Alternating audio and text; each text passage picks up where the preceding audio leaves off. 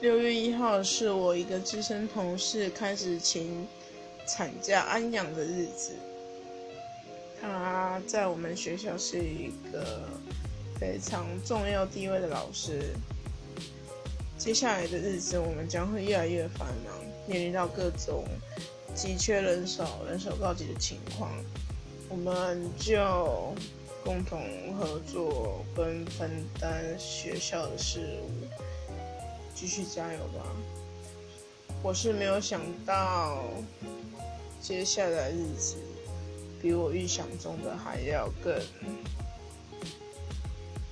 光怪陆离。